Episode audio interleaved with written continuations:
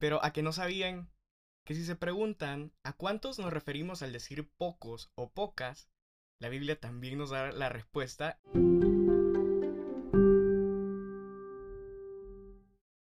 Bienvenidos al sexto episodio de Bendita Duda. Este episodio será especial porque he juntado varias de sus dudas acerca de la Biblia y en lugar de hacer un solo episodio respondiendo a una sola de, de esas dudas, decidí mejor hacer un solo episodio respondiendo a todas esas dudas y agregando unas cuantas más para que así podamos saber mucho, mucho más acerca de la Biblia.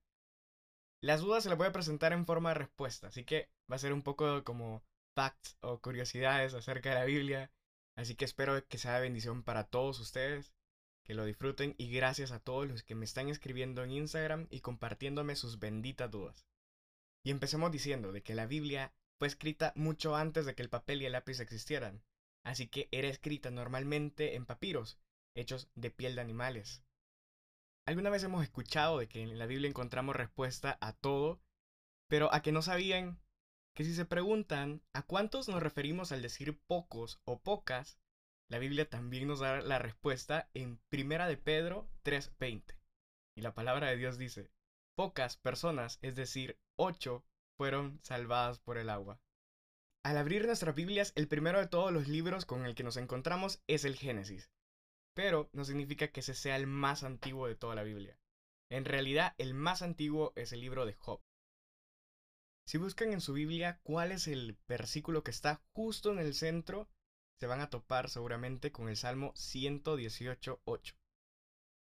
Leyendo la Biblia nos topamos con nombres muy extraños, otros que son bastante comunes para nuestro tiempo, pero también los encontramos muy largos y muy pequeños. Los más cortos que se encuentran en la Biblia son Ok, que es una O acompañada de una G, y Er, que es ER. Y el nombre más largo, se lo voy a leer, es Maher Salal Hasbaz. Y para saber cómo escribirlo, pueden ir a Isaías 8.1. La Biblia contiene más de 3.000 promesas. Para ser exactos, 3.573 promesas. Una buena duda que respondernos sería cuántas de esas promesas conocemos y cuántas las hemos hecho nuestras. La Biblia fue escrita la mayor parte del Antiguo Testamento en hebreo, la mitad de Daniel, partes de Esdras y algunos textos aislados fueron escritos en arameo, mientras que todo el Nuevo Testamento fue escrito en griego. En el libro de Esther van a encontrar el versículo más largo de toda la Biblia. Y ese es Esther 8.9. Pueden ir y leérselo. Y hablando siempre de Esther, en este libro no se menciona en ninguna parte la palabra de Dios de manera literal. En el libro de jueces 8.30 nos vamos a encontrar con Gedeón, quien era un personaje que tuvo 70 hijos. Otro personaje peculiar en la Biblia es el rey Acaz, que fue el único que la Biblia menciona que usó un reloj, y esto lo encontramos en Segunda de Reyes 20:11. Así como el Génesis no fue el primero de todos los libros, el Apocalipsis no fue el último. El último libro en escribirse fue la tercera carta de Juan. El gran debate acerca de qué fue primero, si el huevo o la gallina, lo contesta Génesis 1.20. Los que quieran conocer la respuesta pueden ir a leerlo. Para quienes se lo preguntaban, Sí, los sacerdotes usaban calzoncillos.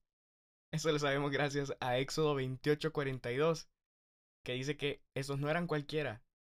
Aparte nos dice de que eran de lino y que estos iban desde la cintura hasta los muslos. Segunda de Reyes 2.24 relata un suceso en el que dos osos terminan destrozando a 42 jóvenes y todo esto por burlarse del profeta Eliseo.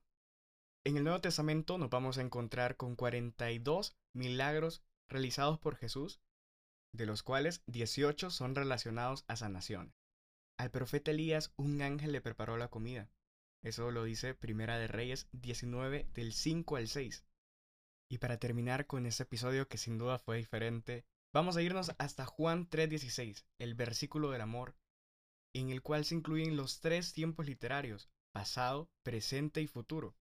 Y podemos leer que claramente dice, pues Dios amó tanto al mundo que dio a su Hijo único, eso es el pasado, para que todo aquel que cree en Él no muera, eso es el presente, sino tenga vida eterna, y esto es el futuro.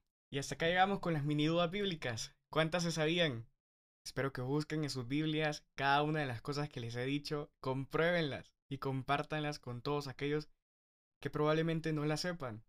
Bendiciones y hasta la siguiente bendita duda. Adiós.